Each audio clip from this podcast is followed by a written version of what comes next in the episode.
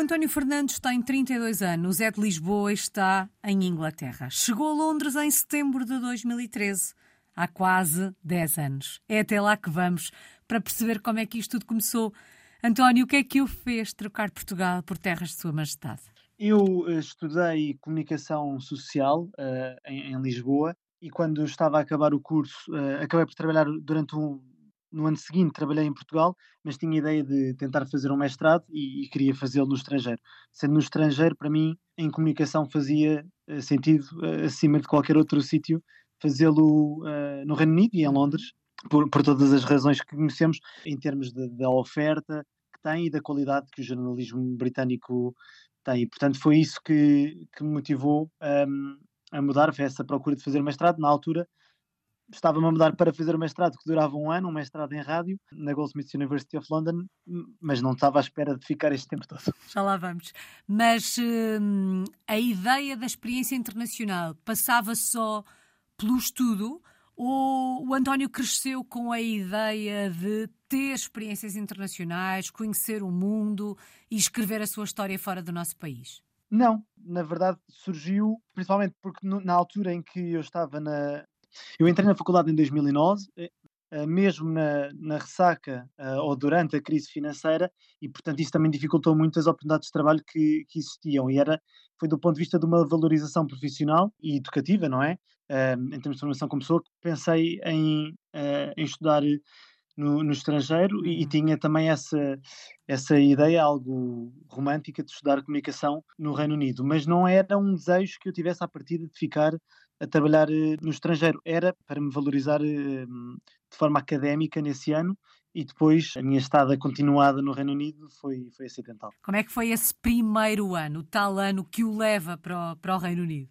Foi, foi um ano excelente. Eu fiz um mestrado em rádio numa universidade no sudeste de Londres que é conhecida por ser eh, mais uh, liberal, de certa forma, mais quase artística, e isso foi muito bom. Esse ambiente que se vivia na faculdade era muito positivo e, portanto, foi até, foi até refrescante. Não posso comparar, obviamente, com, com o que se passará em Portugal nesta altura, porque já, uhum. já falamos quase de uma década, mas na altura foi refrescante comparar a forma, o método de ensino cá com o que eu tinha presenciado na faculdade, em que havia, obviamente, o mestrado era também uma turma reduzida, cerca de 15 pessoas, e em que os trabalhos eram feitos de uma forma muito colaborativa e que eram discutidos em aula. Portanto, nós, sendo rádio, eh, fazíamos, se calhar, uma reportagem e depois todos nós ouvíamos a reportagem que os outros tinham feito eh, e discutíamos e dávamos a nossa opinião, portanto, não só a opinião do professor, mas a opinião de, de toda eh, a uhum. turma. E, portanto, fiz aí também ótimas amizades, muitas delas continuam a trabalhar na, na indústria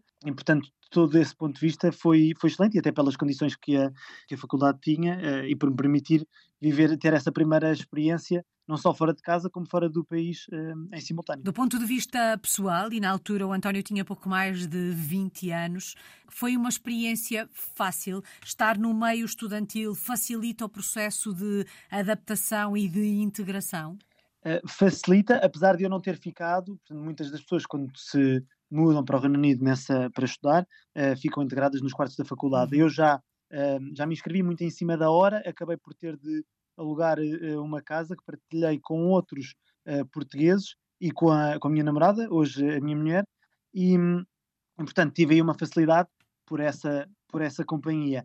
A dificuldade foi ter de lidar eh, não é uma dificuldade, claro, mas foi algo novo. Foram coisas que eu não tinha ter feito antes, não tinha cozinhado, não tinha ido lavar, eh, lavar a minha roupa para, para as lavanderias e, e aprender com, uma, com a senhora de lá a dobrar os lençóis, etc. Foram, ou seja, essas praticalidades da vida que, porque eu ainda não tinha passado. Uhum. Mas agora, de resto, em termos de, obviamente, estar num ambiente estudantil facilita, também internacional, muitas pessoas de países diferentes, e depois a própria cidade, que, que é tão multicultural, que acaba por, por nos envolver mais, porque não somos um corpo estranho. Somos há, mais há vários, um, é? há muitos, há milhões, somos mais um. António, e em que momento é que percebe que afinal não vai ser só um ano?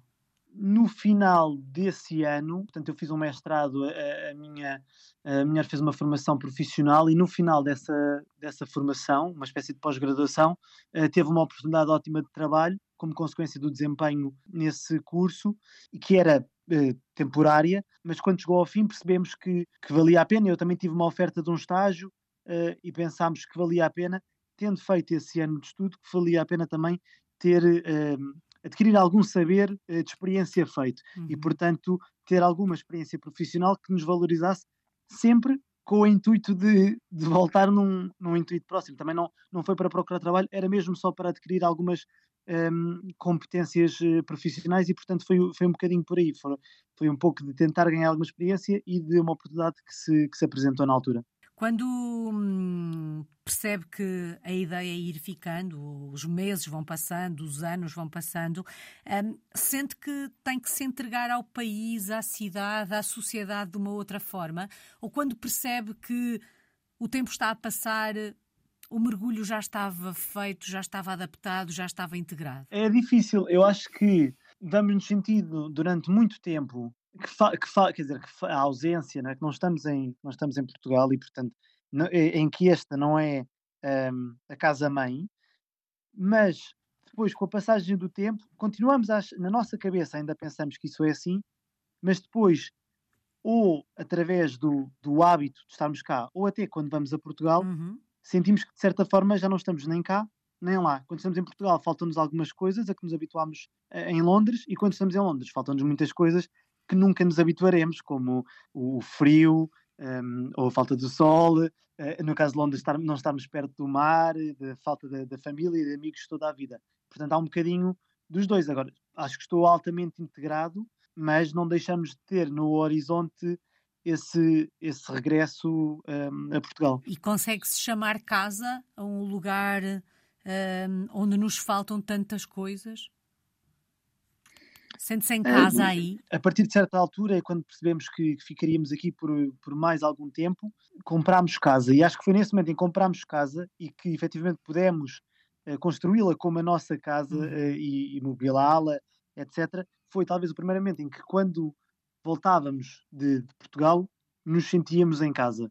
Agora, acho que é mais uma questão de hábito do que ser completamente casa. Eu sinto muito bem acho que conheço melhor Londres do que Lisboa e acho que me sinto mais à vontade na cidade, em termos de a conhecer, um, ehm, por fora e por dentro, uhum. do, que, do que Lisboa. Mas acho que é difícil de chamar casa completo quando não, não posso só ao final do dia ou ao fim de semana ir almoçar ou jantar com os meus pais e com os meus irmãos. Bom, mas o facto desta experiência estar a ser vivida a dois também facilita este sentimento, imagino.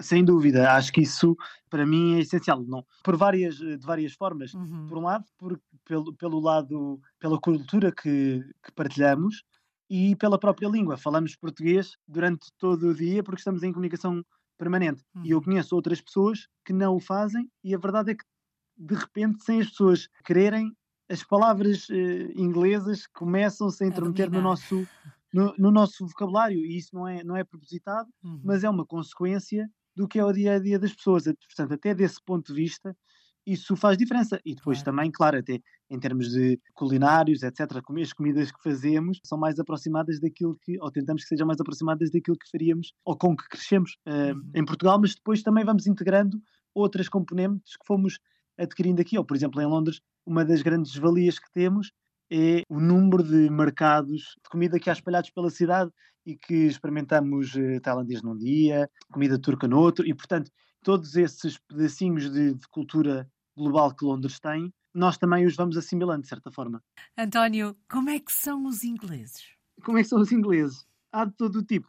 Eu acho que nós aqui estamos um bocadinho uh, fechados uh, em duas bolhas. Primeira, a bolha da Grande Londres, que já não é necessariamente uh, um espelho da, da sociedade britânica e depois, tanto no meu trabalho como no trabalho que a minha mulher tem, estamos também na, nessa bolha de trabalho que se calhar pode ser mais qualificada ou mais informada ou até mais internacional e, portanto, um, há, há, esse lado que pode às vezes não ser completamente representativo. Eu acho que uh, há um lado deles que, que nós temos dificuldade em perceber ou habituar-nos, que é o, o consumo excessivo de álcool, uhum. e, e, que isso às vezes se reflete em certos comportamentos. E depois há dois tipos. Temos um, um, lado, às vezes, frio, em termos de comunicação, no trabalho, até na própria forma como eles vivem as famílias, que é muito diferente da nossa, culturalmente muito diferente da nossa. E depois um outro lado que pode ser muito interessado, de, de, um, de um excelente humor, de, de brincadeira e de, e de conversa permanente. Há, essa, há esse hábito de falar, de falar muito sobre o que aconteceu no fim de semana, de nos fazerem perguntas sobre a nossa vida, sobre a nossa experiência, uh, até por não sermos de cá.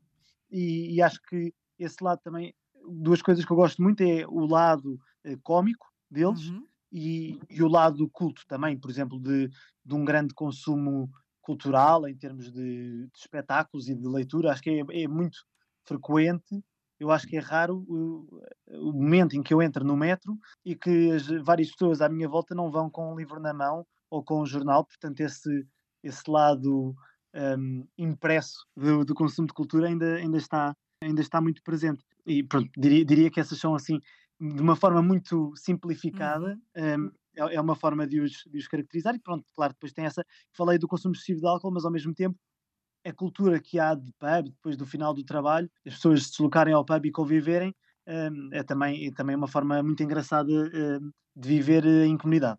Bebem muito álcool, mas depois também bebem chá com leite. Já se rendeu ao chá com leite?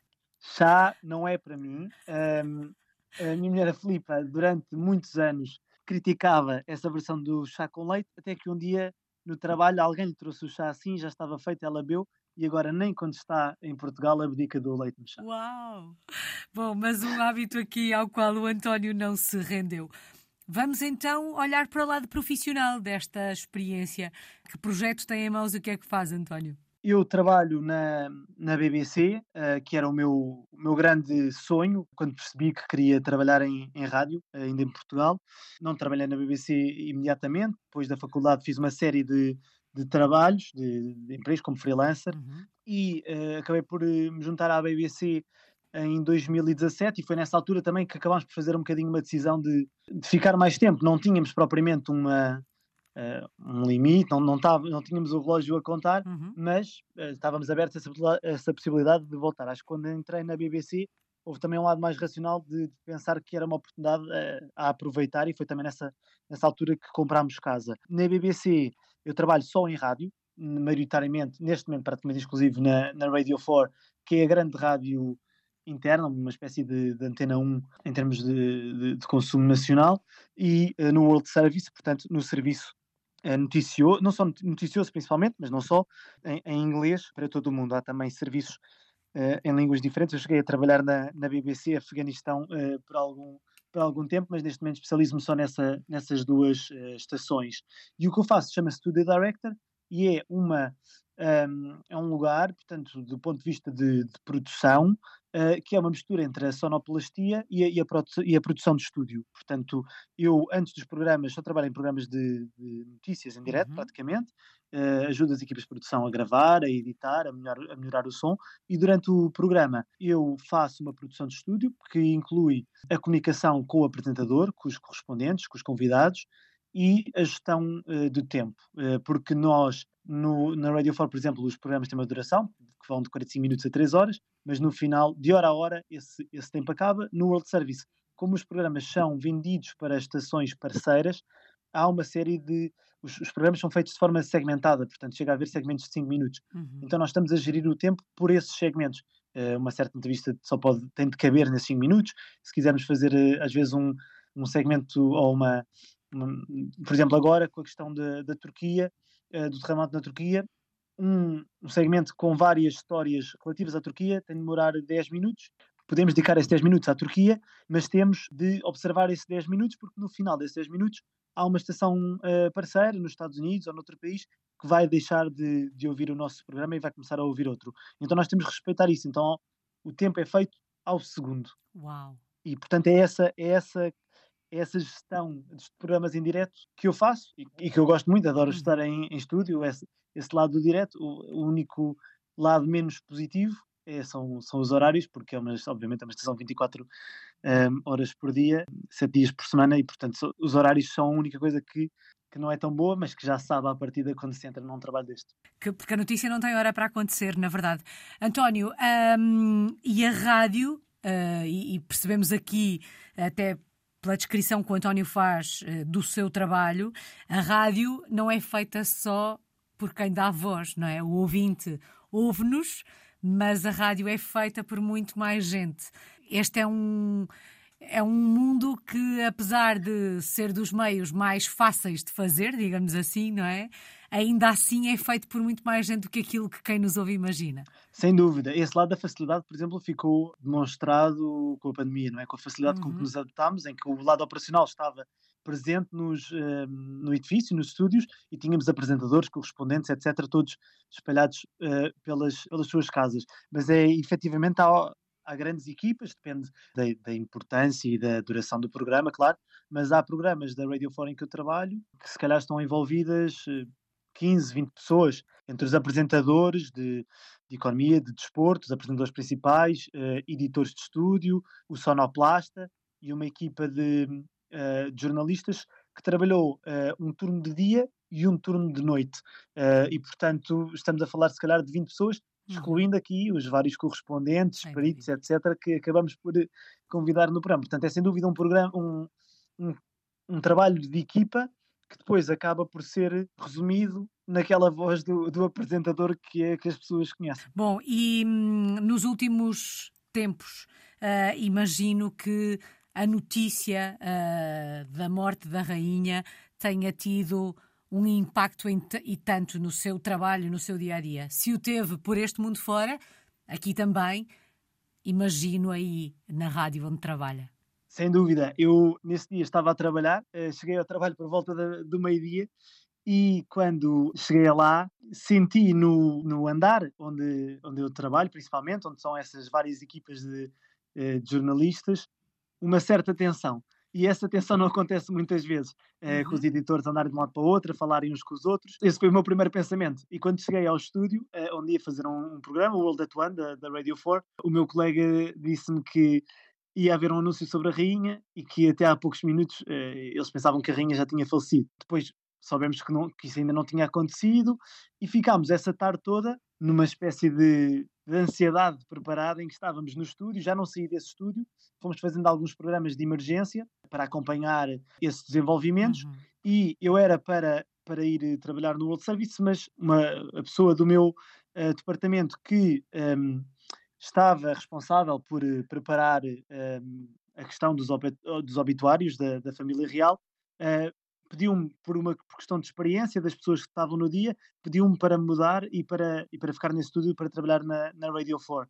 E então estive lá e fomos fazendo programas em direto e às 6h27, 28 uhum. estávamos em direto quando apareceu um editor que nos disse Uh, aconteceu, uh, já sabemos que a, que a rainha uh, faleceu, agora precisamos de uma autorização que venha de cima. Há poucas pessoas na, na BBC que possam dar essa autorização para avançar com a notícia e depois dela ser dada, o programa que eu estava a fazer em direto, depois de, hum, de, um, de uma coordenação com uma, uma posição que existe na BBC, que são pessoas que podem controlar não só o edifício, mas os próprios, a própria distribuição uhum. das emissões. Depois de ser acordado o tempo em que a emissão geral ia começar, todos, todas as rádios da BBC passaram, passaram a emitir o nosso estúdio. Um, portanto, combinámos os segundos a que tínhamos de de parar de falar, lembram bem, 35 e 55, Uau. 18 horas, 35 minutos e 55, em que tínhamos de falar para depois haver esse, uma espécie de botão uhum. em simultâneo, uma espécie de botão nuclear que interrompe as outras transmissões e toda a gente passou, uh, ficou sintonizada ao nosso estúdio e demos, uh, e demos, portanto, aí começámos a emissão especial em que passámos o, o hino, uh, portanto, informa-se da Morta Rainha, passámos o hino e depois começa então um programa especial, que de certa forma apesar da tensão óbvia, é mais fácil de fazer porque, sendo o único programa, todos os meios estão disponíveis para nós. Para nós. Todos os correspondentes estão disponíveis, todos os especialistas uh, na família real, eh, historiadores, etc., estão disponíveis para nós, um, ehm, porque já havia essa preparação prévia uhum. e porque, porque é a BBC. António, acredito que, apesar da tristeza do momento, uh, seja um momento que não vai esquecer em termos profissionais. Sem dúvida. É, eu acho que essa adrenalina que corre e a importância do momento é quase difícil de perceber.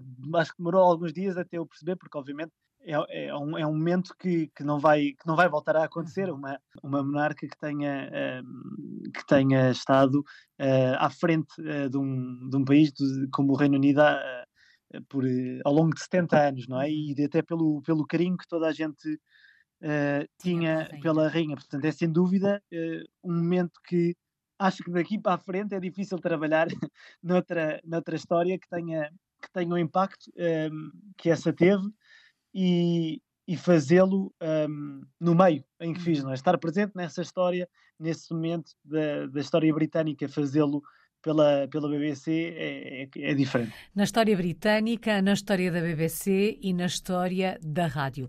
Hoje assinala-se o Dia Mundial da Rádio. Dessa rádio a quem já anunciaram a morte tantas e tantas vezes. Como é que o António, um homem da rádio, olha para a importância deste meio na vida das pessoas? Uh, as pessoas muitas vezes têm a ver eh, a rádio como uma companhia mas a rádio é, uh, do ponto de vista noticioso, fulcral. Uhum. E se, pensando na minha experiência, é, é, óbvio que, para mim, primeiro, eu diria que a rádio não vai acabar, pode se transformar. Uh, claro que vamos ter cada vez mais podcasts, os recursos podem ser menores para fazer rádio em direto, mas esse, esse formato áudio um, ehm, traz uma traz um calor humano um, ehm, e uma proximidade que, uhum. que, a, que, a, televisão ou as redes sociais eh, para mim não, não, não, trazem. Mas do ponto de vista da importância, e se eu pensar na experiência que eu tenho na BBC, eu acho que é insubstituível. Se pensares, por exemplo, na BBC World Service, que emite para todo o mundo, que emite nas várias línguas. Eh, eu já trabalhei na BBC Afeganistão, emite-se em Farsi, por exemplo, eh, temos emissões para a Coreia, nem em cantonês. A própria BBC em russo, que chega, que através da rádio consegue ainda tentar passar informações para a Rússia num, numa altura em que o, que o governo de Putin controla completamente a informação.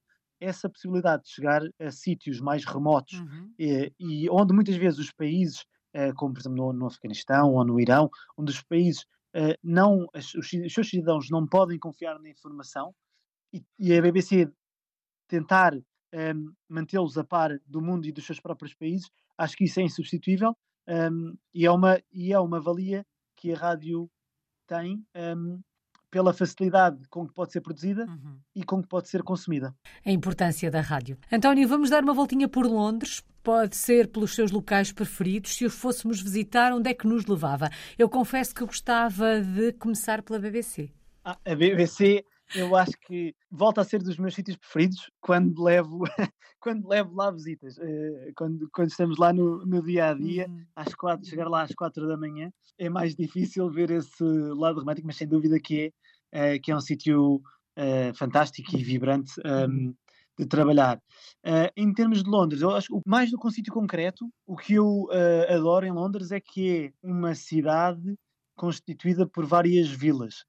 Onde estamos, há sempre um sítio ao lado para, para ver alguma coisa. E, portanto, isso é uma das coisas que eu mais gosto, o facto de haver tantas zonas, que são tantas zonas diferentes, até do ponto de vista das pessoas que vivem lá, ou do, do, da arquitetura, uhum. uh, da oferta que tem em termos de parques, de museus. Os museus e a, e a oferta de museus que, tem, que Londres tem é, é das minhas coisas favoritas. Uh, em termos de zonas, uh, gosto muito, eu vivo no sudeste de Londres e gosto muito da zona de Greenwich, perto de onde eu vivo, porque tem assim um sentimento quase mais de vila, apesar de ter muitos turistas, tem um sentimento mais de vila, de, onde há um mercado local, onde as pessoas fazem as suas compras nos negócios locais, eh, junto ao rio, com um parque um, fantástico. Há outro sítio que eu gosto muito, uh, que se chama Primrose Hill, que é uma, uma colina, uh, é um bairro aquele tipo de bairro que nós achamos pelos filmes que é tipicamente britânico, quase ao estilo de Notting Hill, e tem uma colina uh, com uma vista fantástica sobre a cidade, onde dá para ver e identificar muitos dos monumentos, e é uma, assim, num dia de primavera ou de verão, uhum. com o sol a bater, onde as pessoas ficam sentadas a passar a tarde, um, a beber qualquer coisa, a comer, a conviver, simplesmente a ler um livro, e é um sítio que que eu acho fantástico e que mostra também, ilustra bem esse, esse estilo de, de, vida comunitário que é possível uh, existir numa grande cidade. Um, gosto muito também da zona de, de Shoreditch, há vários, um, há vários mercados, etc. E tem uma das minhas livrarias uh, favoritas que se chama precisamente Livraria um, e que, que aconselho qualquer pessoa a descobrir. Uh, em termos de assim, pérolas escondidas, um, uma que eu só descobri recentemente chama-se Leighton House uh, e é, uh, era a propriedade, era a casa uh, de, um, de um famoso um, artista britânico e que é, que é muito inovadora. Era A, a casa foi construída a meio ou no final do século XIX e é inovadora pela, pela forma como era uma casa-estúdio, portanto, onde o artista trabalhava e a exposição solar que tinha, todo esse lado de construção foi muito inovador na altura e também porque Leighton era um artista que viajava muito pelo mundo e foi bem da cultura uh, mundial e, essa, e, a casa dele está tá repleta de, de exemplos disso mesmo, nomeadamente com uma sala árabe que é, que é fantástica. E, portanto, isso foi uma das minhas descobertas recentes e, e, que aconselho a qualquer pessoa que não é das mais comuns, mas é uma, é uma visita que vale a pena. Aqui ficam essas sugestões. Londres vai continuar a ser a sua casa nos próximos anos?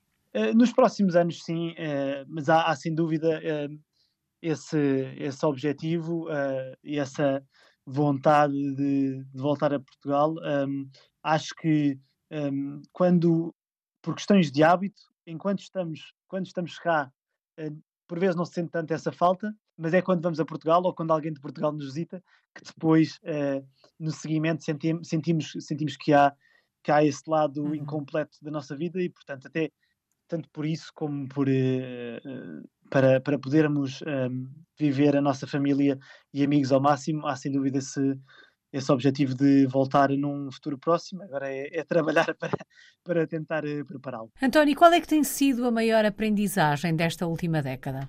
Duas coisas, diria que tendo chegado à BBC, às vezes quando digo isso às pessoas é uma coisa que impressiona, mas uma das aprendizagens é que qualquer pessoa no, no sítio certo, ou seja, no sítio onde haja oportunidades, uhum. pode chegar eh, a qualquer lado e acho que isso é, é uma coisa que se vê, que vejo aqui muito pelas pessoas que, que consigo ver uhum. uh, de todo o mundo que chegam, que chegaram a Londres e que chegam uh, a todo tipo de, de posições de desfia, etc. Não é o meu caso de todo, mas, mas esse, esse lado da oportunidade que acho que é, que é fantástico. Em termos de, de aprendizagem, um, talvez uh, o facto de dessa habituação, um lado que, que nós, as pessoas, quando pensam em mudar-se de país, por exemplo, um, que acham que vão ter muitas dificuldades ou que, ou, ou que não vão conseguir viver assim, mas é o lado de que, é, no fundo, o, o, ser humano se consegue habituar a tudo, porque obviamente mudar para outro país não é a coisa mais difícil do mundo, uhum. mas há um processo de, de habituação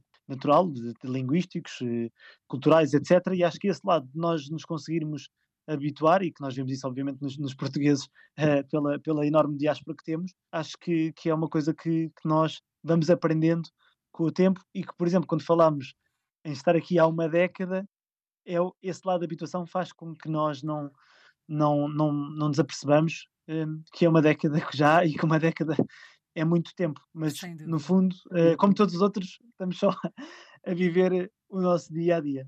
Saudades maiores, de que é que sente mais falta do nosso país? Da, da minha família, uh, claramente, e de, um, e da, e da Ericeira. Eu sou de Lisboa, mas uh, a Ericeira é o, o sítio de, de, referência e de convívio da, da, minha, da minha família e, portanto, sinto falta desse, de, dessa, de ver esse mar, de estar na, na vila, de, de das churrascadas um, eh, que se fazem ao fim de semana. Uhum. Um, acho que é Acho que esse é o, o lado que, que, faz mais falta quando estamos aqui e vemos que eles estão todos juntos. Uma palavra, a que melhor resume a tal década que está quase completa. Um, isto é difícil. Uma palavra. Cheia.